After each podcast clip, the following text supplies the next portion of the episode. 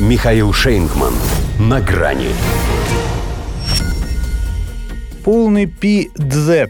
Армию США поздравили видео с танками Третьего рейха. Здравствуйте. На грани. Если человеку свойственно ошибаться, то человек, отвечающий в США за иллюстрированные поздравления американской армии вообще и ее родов войск в частности, делает это регулярно. Прежде, правда, в основном в пользу России. Все у нас представлялось ему красивее, внушительней и победоносней. Поэтому случалось, например, что на открытке ко дню ВВС Соединенных Штатов появлялись российские МИГи. Бывало, что в ролике, посвященном морским котикам, вовсю блистал российский спецназ. Но в Национальной гвардии США на этот раз учли всю сложность текущего геополитического момента, проявили повышенную бдительность и сделали все, чтобы в честь 247-й годовщины основания US Army не допустить такого ляпа.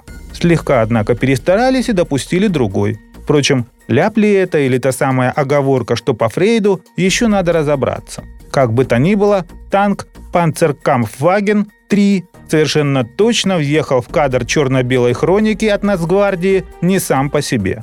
Буквально на несколько секунд, потом его сменили в цвете новейшие американские Абрамсы. Но этого ему вполне хватило, чтобы напомнить, откуда что взялось. В Третьем рейхе именно он, а не какой-то там тигр, символизировал конкретное техническое воплощение доктрины Блицкрига.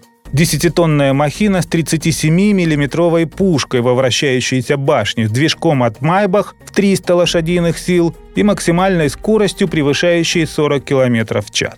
Он проектировался с расчетом на то, чтобы выдержать прямое попадание бронебойного снаряда. А боевое крещение получил летом 41-го в ходе той самой операции «Барбаросса». Как раз в то время, когда в Вашингтоне еще очень надеялись, что им не придется решать, кого поддерживать в этой войне, поскольку для Совета все закончится довольно быстро. И если тот, кто лепил этот клип, не подбирал архивные картинки к нему рандомно, или по принципу «лишь бы не русский», значит он кое-что смыслит в исторической цикличности. Хотя не факт, что делает из нее правильные выводы. Пусть страны-производители разные, но в остальном-то все сходится. Покоренная Европа, крестовый поход на восток, Украина как плацдарм. Не то чтобы Абрамс был правоприемником гитлеровской машины боевой, но что-то фашистское в нем безусловно есть. А призыв к поздравительному видео «Вперед, армия!» И вовсе не оставляет сомнений, в какую именно сторону вперед, учитывая, что танковое дефиле проходит все на том же Восточном фронте. И вроде получается, что все у них органично и последовательно, поэтому в самих Штатах такое танковое сочетание ничей глаз и не резануло. Вот только не зря же говорят, что на себе такие вещи лучше не показывать. Тем более Panzerkampfwagen – это сокращенно PZ.